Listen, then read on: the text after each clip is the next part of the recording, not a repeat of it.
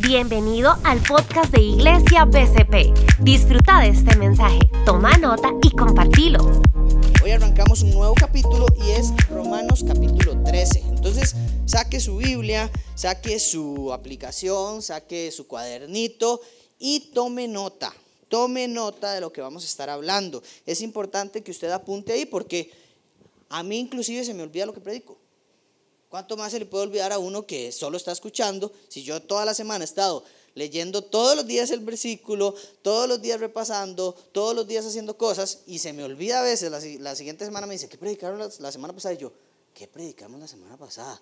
A veces me pasa, entonces ¿cuánto más puede pasar cuando uno no prepara el mensaje y viene a escuchar? Entonces tome nota, aproveche al máximo, porque lo que hacemos acá es entender la palabra de Dios entender lo que ha dicho Dios en su palabra y ver cómo lo aplicamos a nuestra vida.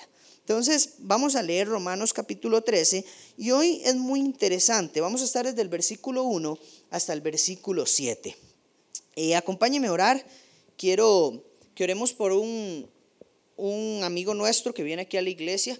Él se llama Andrés Piedra, no sé si lo conocen todos, pero eh, él juega fútbol, está con el equipo de limón de nuestro amigo Cachú y andaba jugando limón y parece que se quebró y requiere operación. Entonces está en Limón, en un hospital en Limón y están viendo a ver cómo todo el tema de operarlo y demás. Entonces parece que está como muy nervioso, muy asustado. y es un chico de 16, 17 años, no sé, 18 años creo.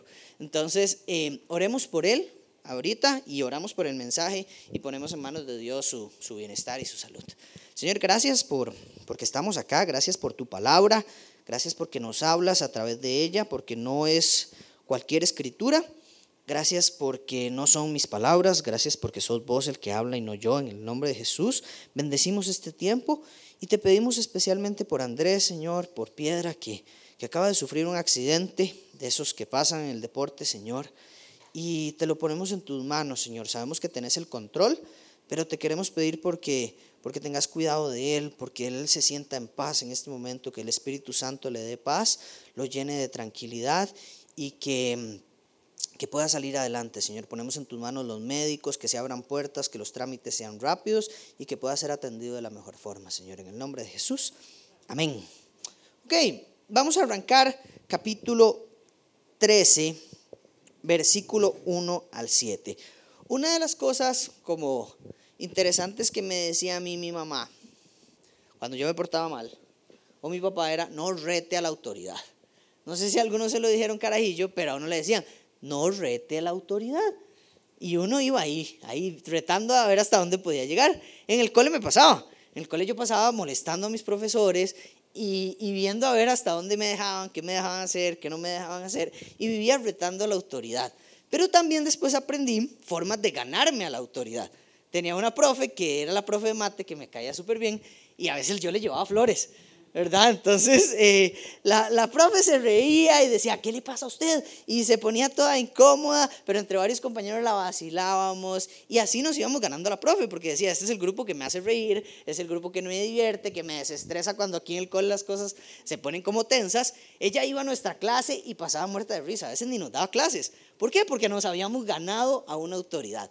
Y hoy el mensaje tiene que ver mucho con eso. Pablo habla de cómo nos podemos ganar a las autoridades. Pablo habla de cómo ganarnos aquellas eh, personas de respeto, aquellas jerarquías que a veces están por encima nuestro, y cómo ganárnoslas y tener una buena relación con ellas y que nos vaya bien. Entonces vamos a seguir viendo porque hemos seguido en esta serie llamada Transformados, en donde Dios nos ha enseñado a transformarnos en diferentes áreas.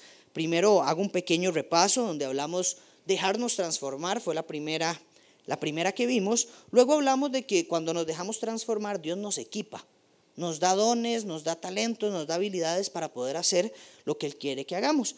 Después hablamos de que cuando nos dejamos transformar, Dios quiere que nos llevemos bien, que tengamos buenas relaciones, que no seamos egoístas, que venzamos el mal con el bien. Y hoy vamos a ver que cuando nos dejamos transformar, podemos ganarnos a las autoridades. Entonces, voy a leer Acompáñeme a leer y vamos a arrancar.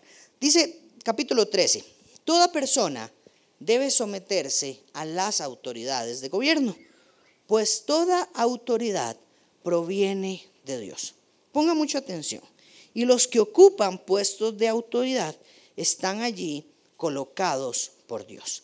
Por lo tanto, cualquiera que se revele contra la autoridad, se revela contra lo que Dios ha instituido y será castigado. Pues las autoridades no infunden temor a los que hacen lo que está bien, sino en los que hacen lo que está mal.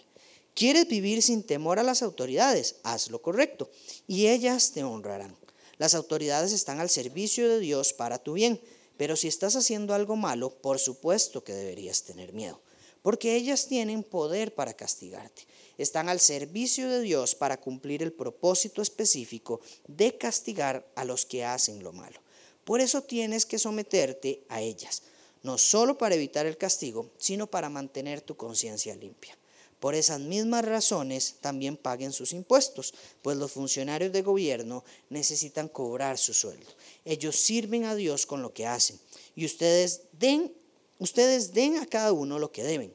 Paguen los impuestos y demás aranceles a quien corresponda y den respeto y honra a los que están en autoridad. ¿Ok? Ese es el texto. Vamos a irlo desmenuzando, desempacando y viendo algunos de los principios importantes.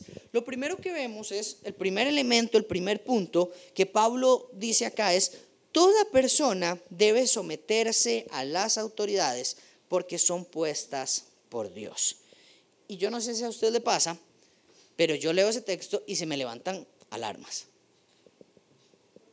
Yo digo, ¿cómo, cómo?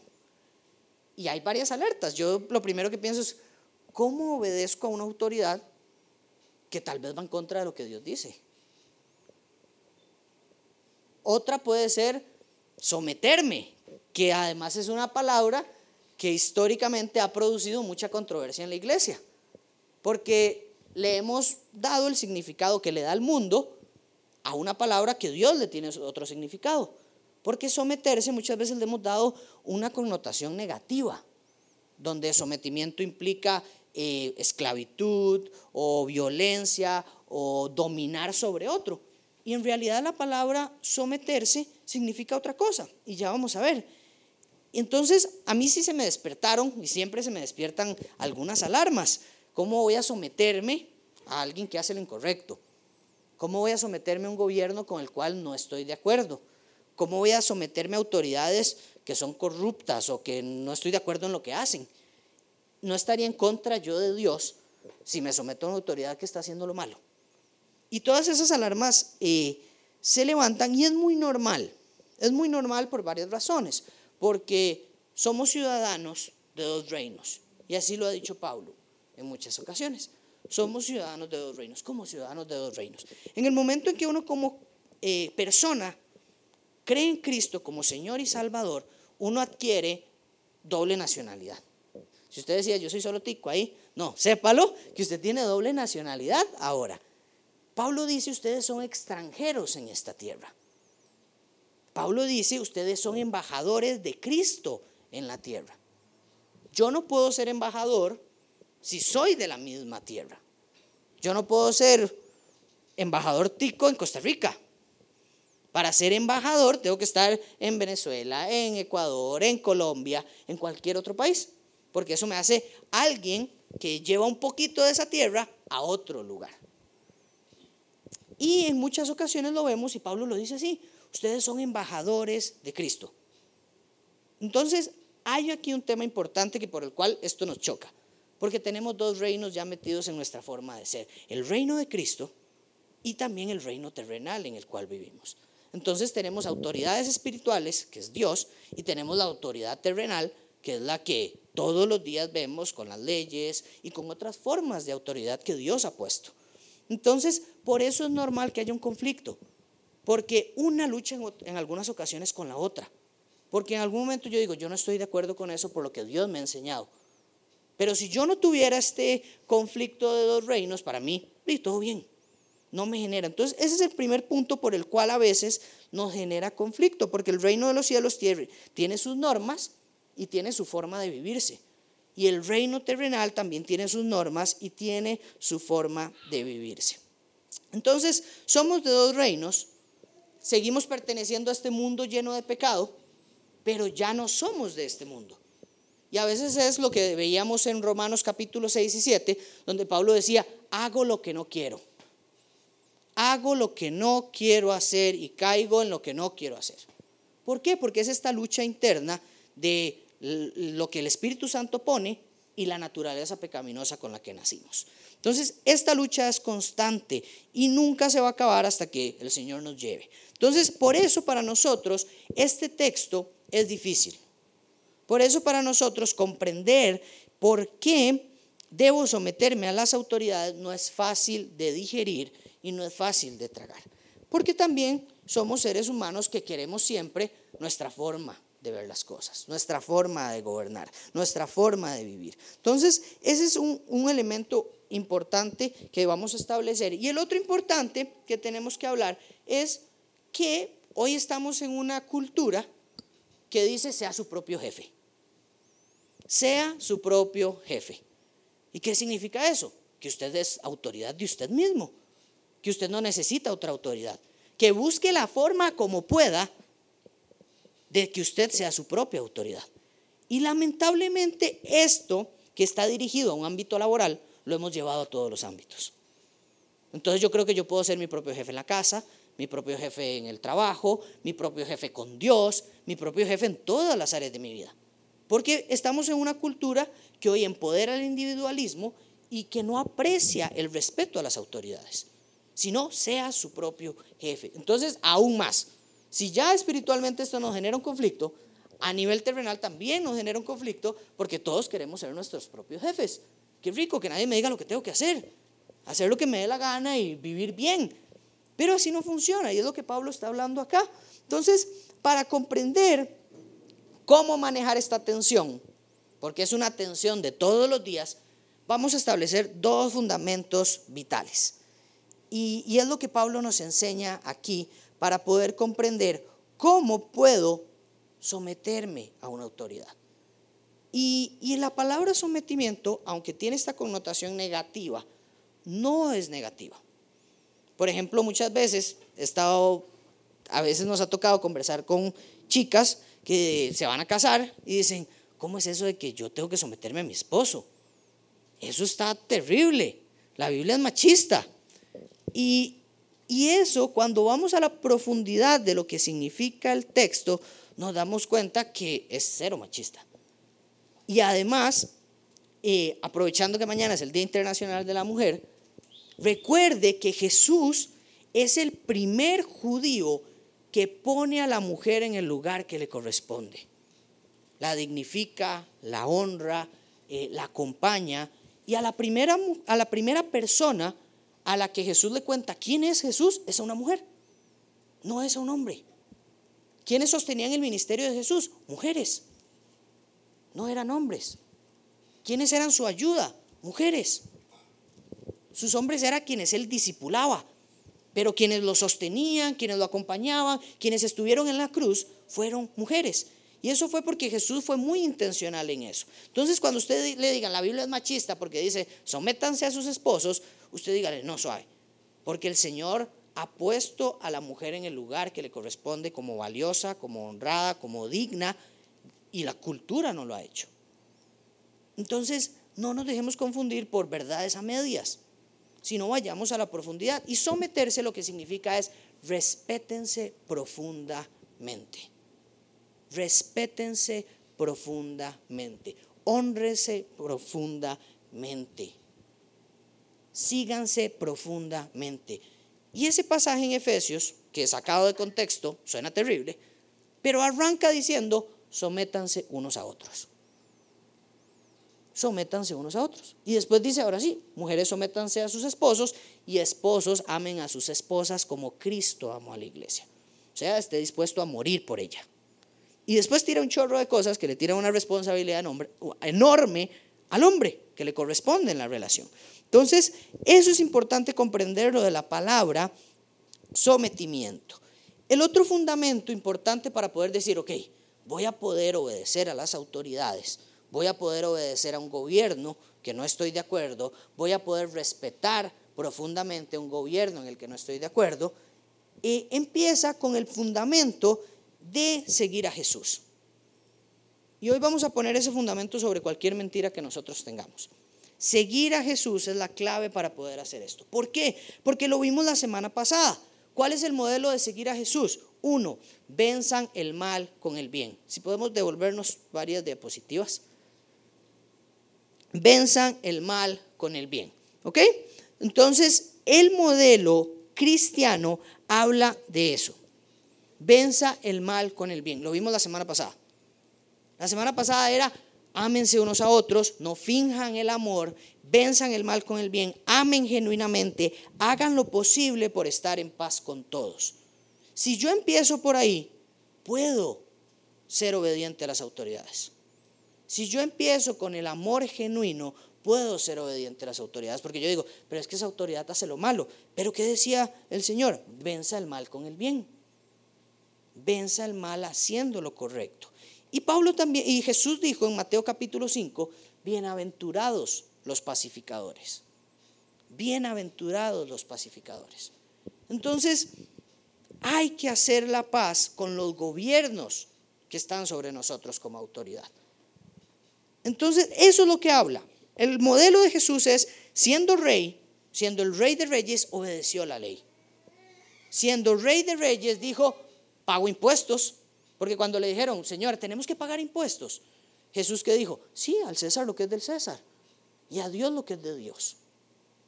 Entonces, Jesús siendo Dios, dice, paguemos impuestos. Y tiene la extravagancia de decir, vaya, Pedro, saque un pez del agua y tráigase la plata que le va a dar el pez para pagar los impuestos.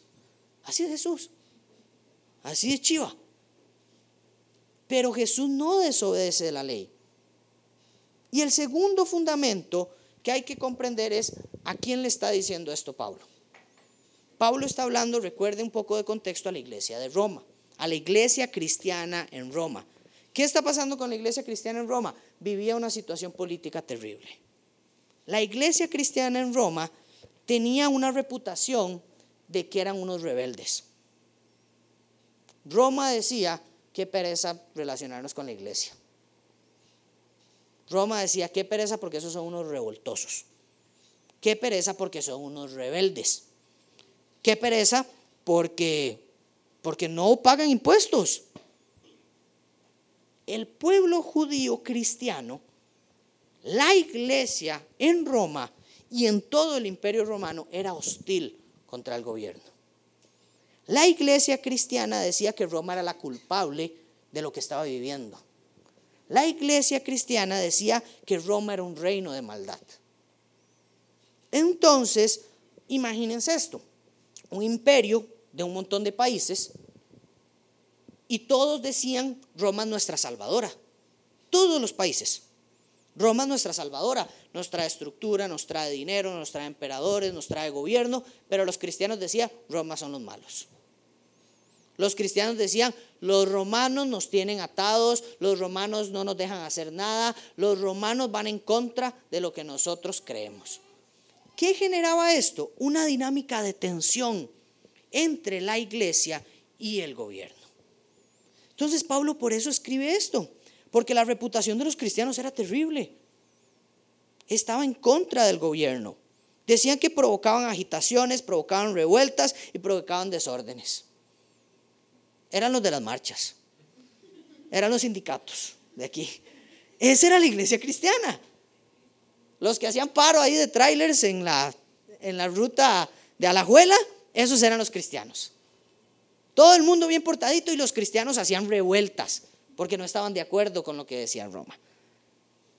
Y lo peor de todo es que no cumplían con los deberes cívicos.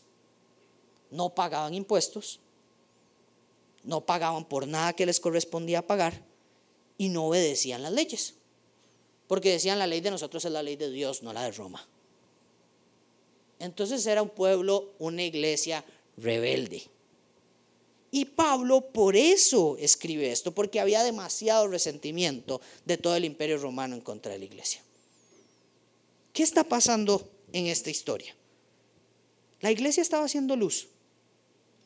No estaba haciendo luz por un tema político, por un tema de gobierno, por un tema de pagar o no impuestos, no estaba haciendo luz. Y Pablo lo que viene a decir hoy es darle una bofetada a la iglesia y decir, respeten y sométanse a esa autoridad. Y la realidad de nosotros es muy parecida. Y no digo la realidad costarricense, la realidad latinoamericana es muy parecida. Prácticamente, tal vez solo El Salvador, solo en El Salvador la iglesia está de acuerdo con su gobierno. Fuera del Salvador, todas las iglesias están enojadas con el gobierno que tienen. Y Costa Rica también pasa. Y en nuestro país todo el mundo está enojado con el gobierno. En nuestro país la culpa del coronavirus la tiene el gobierno. Así somos ahorita. Estamos en un momento así, como decimos, parados de uñas, en donde todo lo que hace el gobierno le damos con todo. Y la iglesia no es la excepción. Y la iglesia tal vez es la más dura. Porque sabemos que el gobierno vive cosas y hace cosas que van en contra de nuestros principios. Nosotros creemos en la vida desde la concepción. Nuestro gobierno cree en el aborto. Nosotros creemos en el matrimonio como Dios lo diseñó. Nuestro gobierno no lo cree así. Y esas son cosas que para nosotros como iglesia son trascendentales. Y entonces tenemos esta tensión fuertísima hoy en el 2020. No quiero hacerle caso a la autoridad. No quiero respetar a mi autoridad porque ellos hacen todo lo que va en contra de lo que yo veo en la Biblia.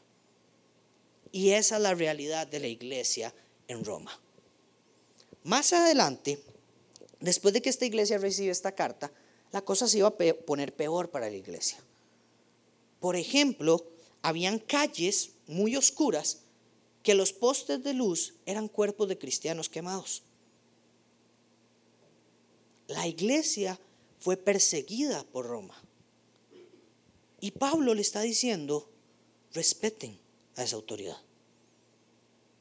Pablo fue a la cárcel y nunca fue un rebelde, porque Pablo fue llevado de Jerusalén a Macedonia, de Macedonia a, Grecia y de Grecia finalmente a Roma.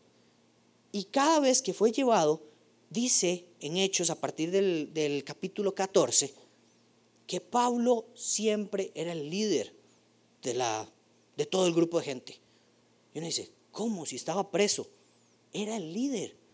Hay un momento donde hay una tormenta terrible y los soldados le dicen a Pablo, Pablo puede orar, porque nos vamos a morir. ¿Cómo hace eso Pablo? Respetando a la autoridad. Pablo entendía que obedecer a su gobierno era ser luz. Y por eso el mensaje hoy se llama ganándome a las autoridades. Porque Pablo nos enseña cómo ganarse a una autoridad. ¿Cómo hacer que una autoridad me busque a mí? ¿Cómo hacer que una autoridad me necesite a mí? ¿Cómo hacer que una autoridad necesite a la iglesia?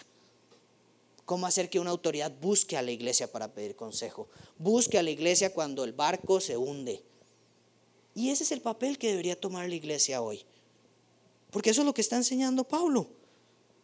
Pablo no le está hablando a una iglesia que tenía un gobierno tuanis, al que uno puede obedecer en paz. Pablo le está hablando a una iglesia que tiene un gobierno peor que el que nosotros podríamos tener en la actualidad.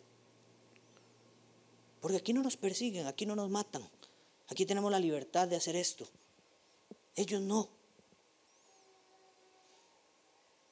Si hoy Pablo estuviera en nuestro tiempo, en ningún lado tendría trabajo por los antecedentes penales. Traiga su hoja de delincuencia y aquello lleno de, de noches en la cárcel. ¿Cómo? Un creyente metido en la cárcel todo el tiempo, pero siempre fue obediente a las autoridades. Es un mensaje para nosotros lo de Pablo. ¿Qué quiere enseñarnos Dios con este texto? Y lo vemos a partir del versículo 2. Dice,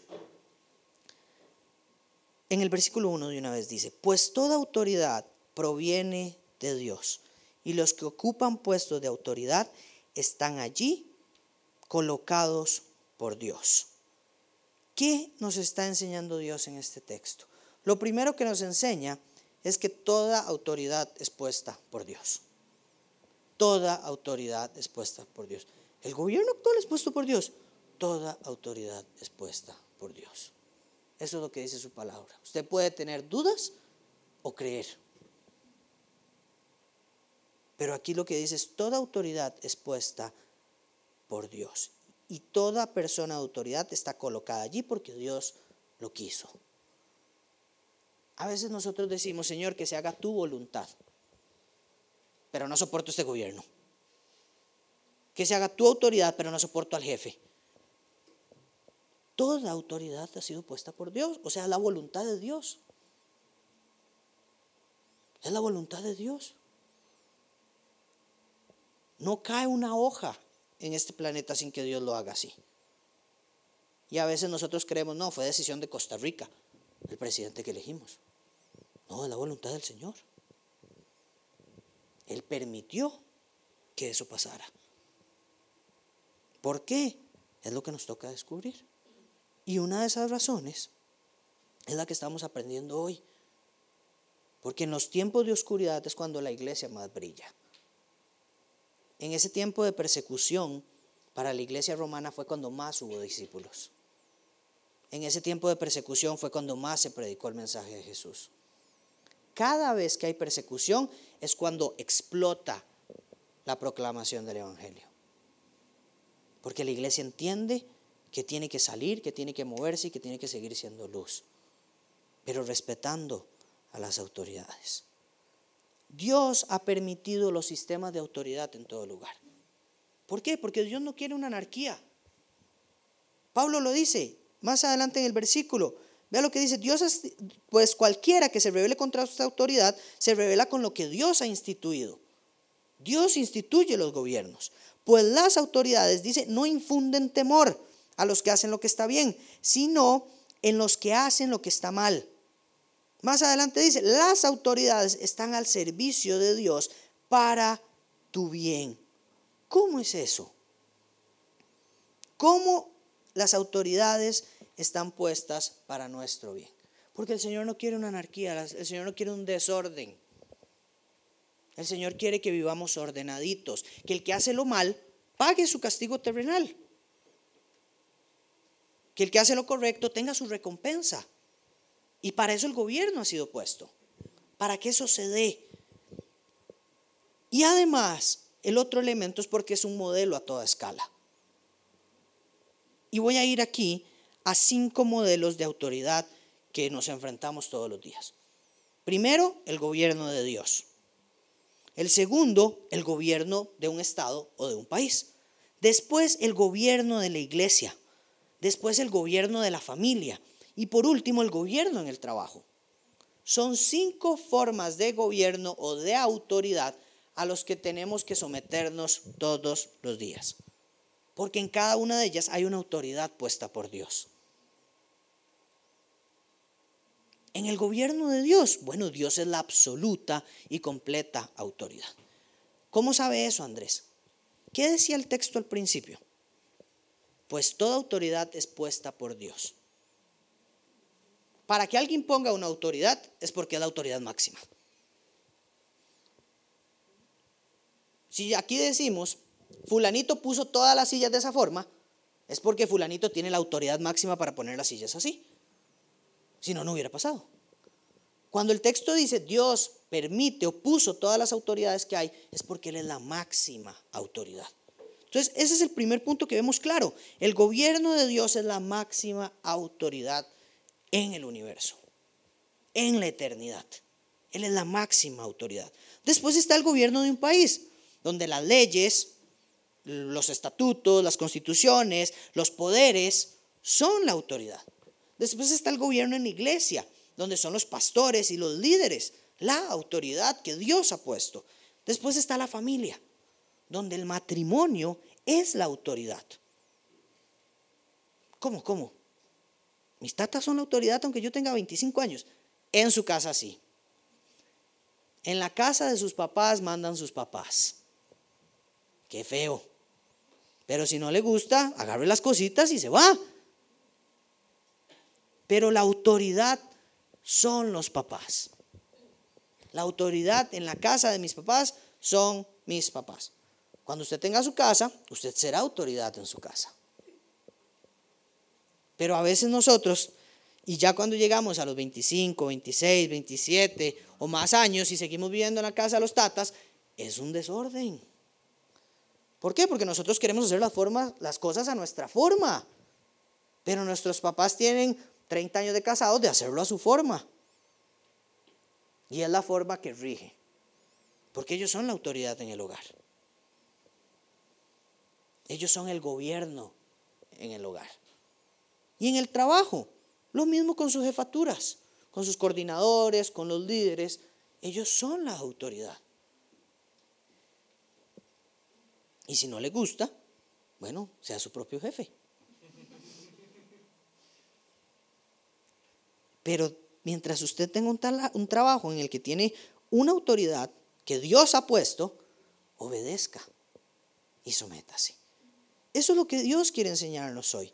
Y lo segundo que quiere enseñarnos el Señor hoy es que no seamos rebeldes. El mensaje de hoy es una advertencia contra la rebeldía. Y Pablo dice, tengan cuidado, tengan cuidado, sométanse a la autoridad, porque al que hace lo correcto le va bien. Pero al que hace lo mal, que tenga miedo, porque el gobierno va a aplicar la ley con usted. Si usted se porta mal en su casa y no hace caso, bueno, el gobierno de sus papás va a aplicar la ley. En su trabajo, el gobierno laboral va a aplicar la ley. En la iglesia, el gobierno de la iglesia va a aplicar la ley. En el Estado, con mucho más razón, el Estado va a aplicar su ley. Y con Dios, Dios va a aplicar su ley. A su tiempo, porque Él es muy paciente. Pero aplicará su ley.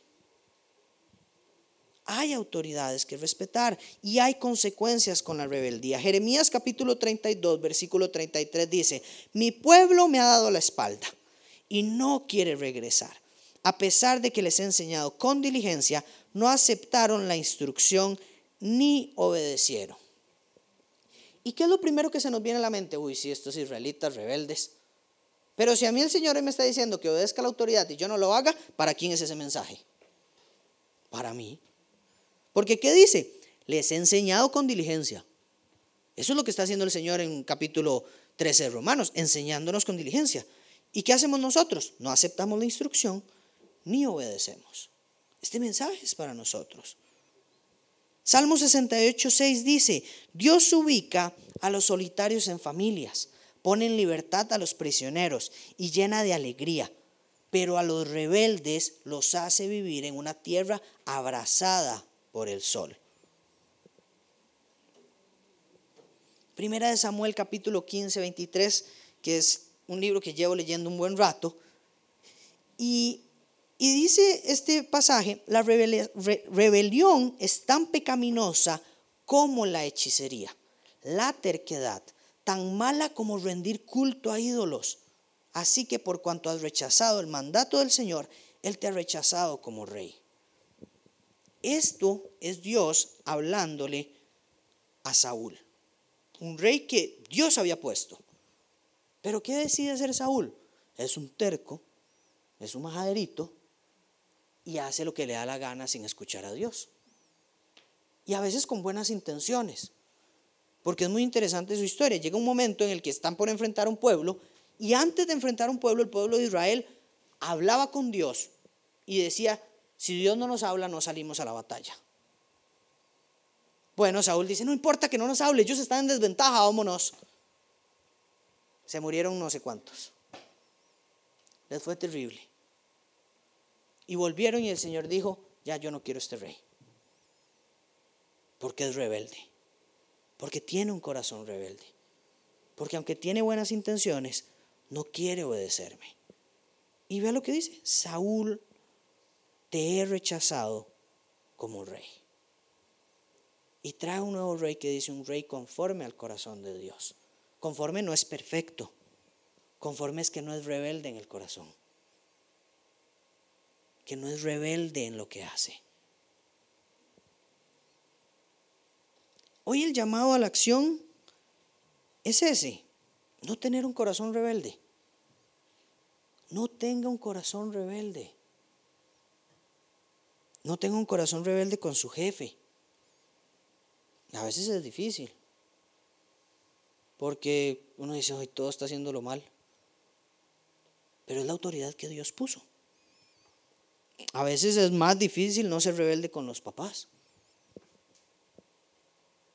Para los que viven con sus padres. O para los casados, ser rebeldes el uno con el otro. Yo hago lo que me da la gana aquí en esta casa, porque mi esposa me va a decir lo que tengo que hacer. Eso es un corazón rebelde. Un corazón rebelde con los líderes de la iglesia. Uy, es que tengo que estar hasta a tal hora. Ah, a mí qué me importa. Yo llego a la hora que me dé la gana. Eso es un corazón rebelde. Y tal vez aquí en la iglesia no pase nada. Tal vez alguien diga, sí, está bien. No les vamos a decir que lleguen a las 5, porque ya lo saben. Damos gracias porque vienen a servir y sí queremos excelencia. Pero sabemos que el Señor ve esas cosas. Y es el Señor el que ve los corazones.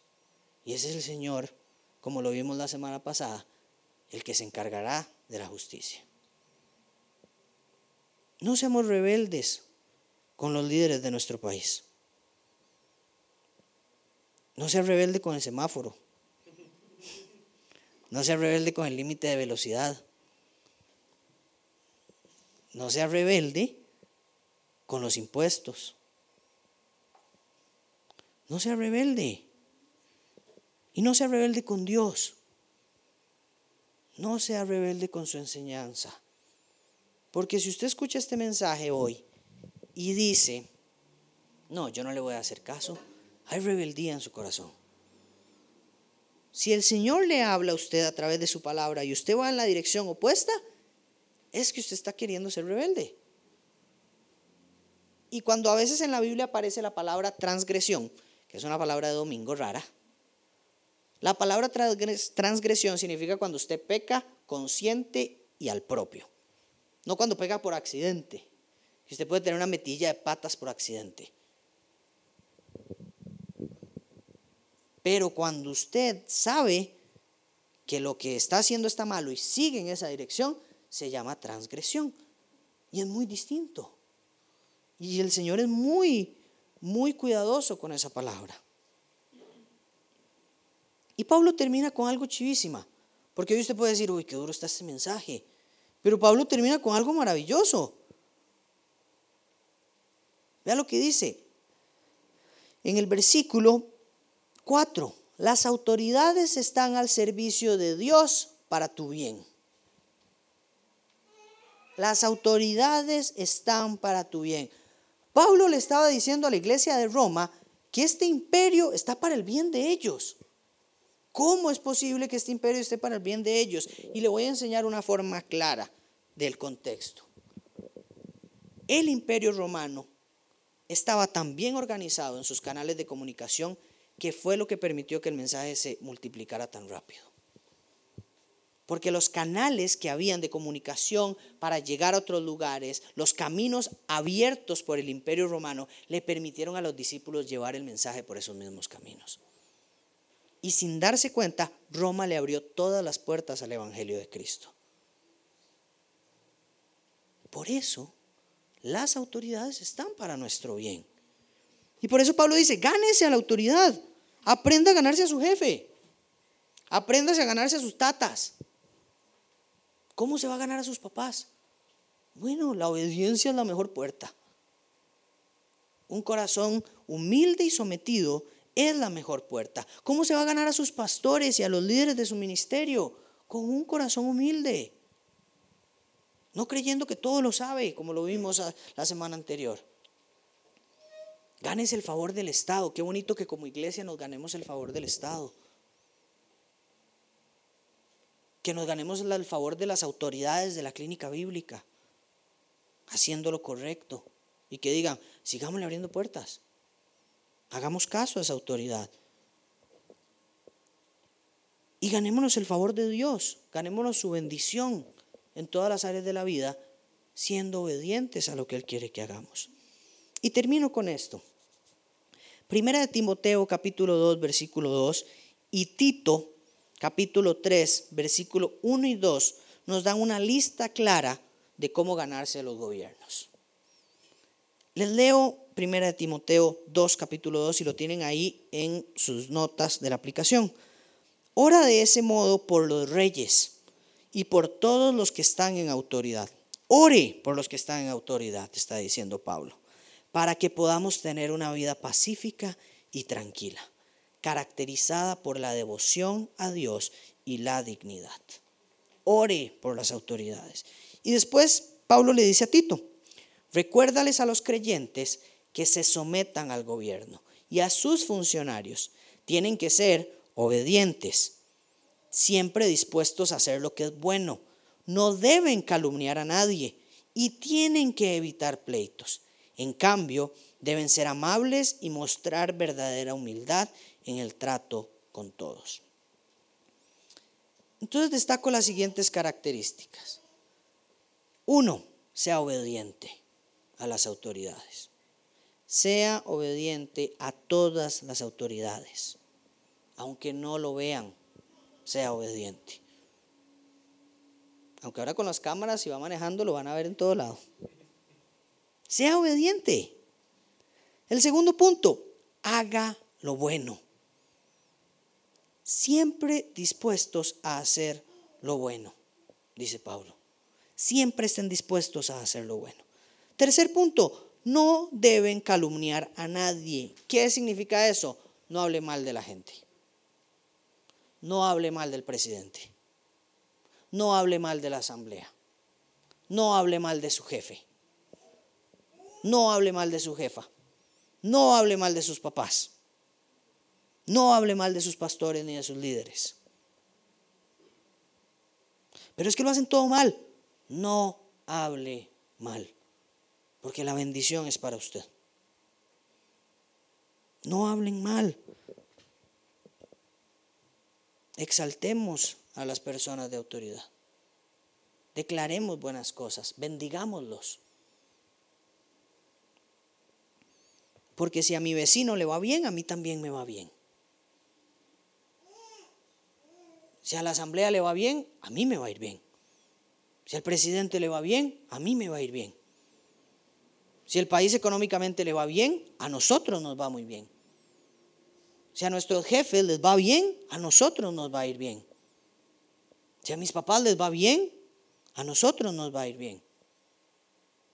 Si a mi esposo o a mi esposa le va bien, a, mí me va a ir bien. Entonces hable bien de ellos, anímelos a ser mejores. Otro punto, evite pleitos. Evitemos entrar en discusiones políticas, de gobierno, de autoridades, de estar peleando con nuestros jefes, de estar peleando con nuestros papás, de estar peleando con, eh, peleados con nuestra esposa o esposo. No, evitemos eso. Evite las discusiones innecesarias.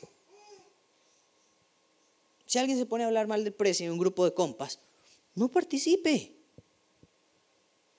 No participe de eso. Me encanta un predicador que dice, tengo tanto que hacer que no tengo tiempo para hablar mal de los demás. Si usted no tiene mucho que hacer, se va a encontrar hablando mal, mal de los demás. Ocúpese haciendo cosas que hagan crecer su vida y así no va a hablar mal de los demás. Y le va a ir bien. No pierda el tiempo en eso, porque no lo va a transformar hablando mal.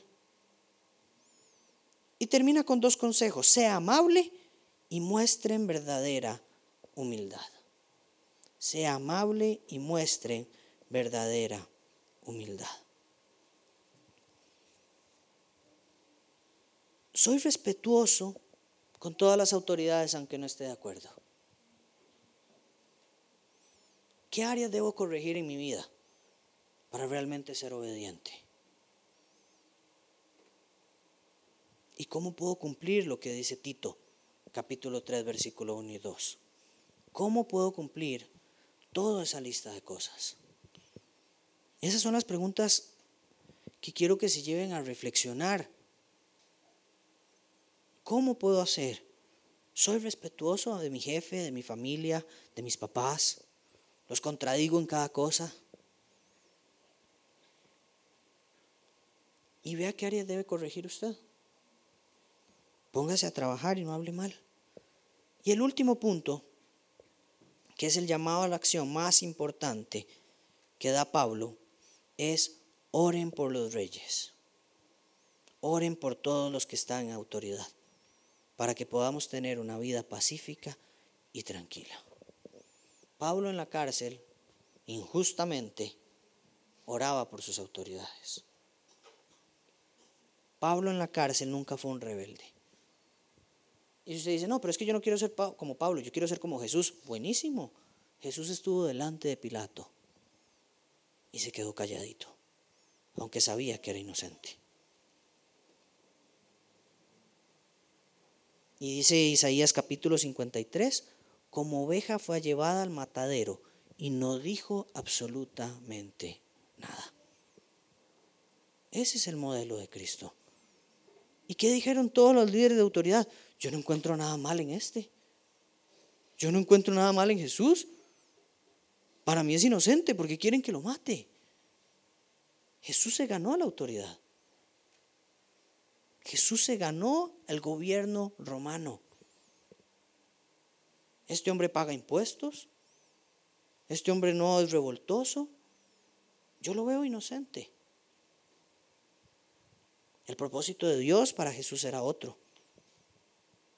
Pero él se había ganado la autoridad. Y ese es nuestro propósito acá. No seamos rebeldes con la autoridad. Ganémonos la autoridad. Quiero pedirle que se ponga de pie. Y quiero motivarlo a que se gane la autoridad. Que abra puertas en todo lado. Que sea amable con sus jefes. Tal vez al principio la gente va a decir, qué brocha, ¿Qué me importa? Yo voy a abrir puertas. Si ese es el actuar de un cristiano. El actuar de un cristiano es ser amable. El actuar de un cristiano es ser bueno. El actuar de un cristiano es dar amor. Aunque la cultura diga que eso es ser brocha.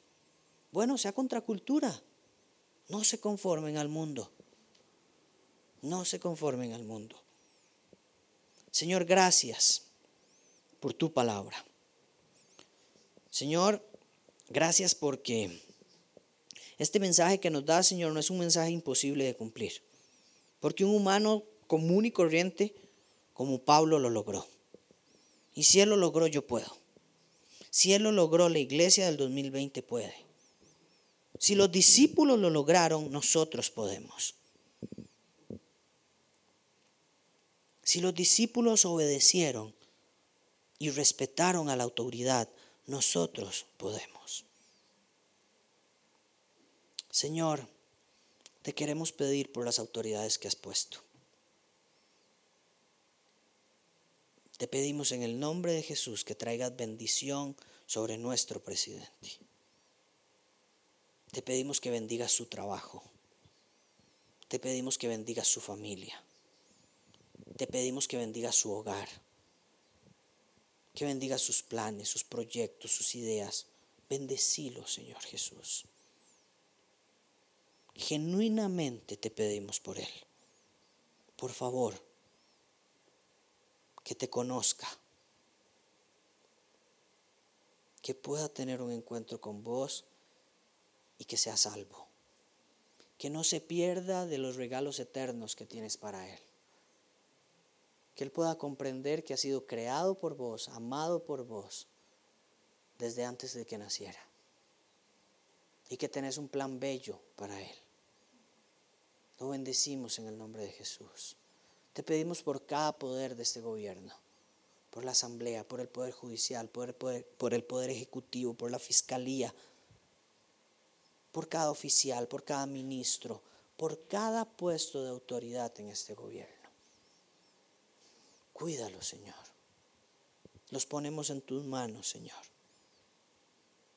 Lo que nosotros no podemos hacer, vos sí lo puedes hacer. En el nombre de Jesús ponemos este gobierno en tus manos. Trae bendición sobre sus trabajos. Señor, gracias por las autoridades a nuestro alrededor.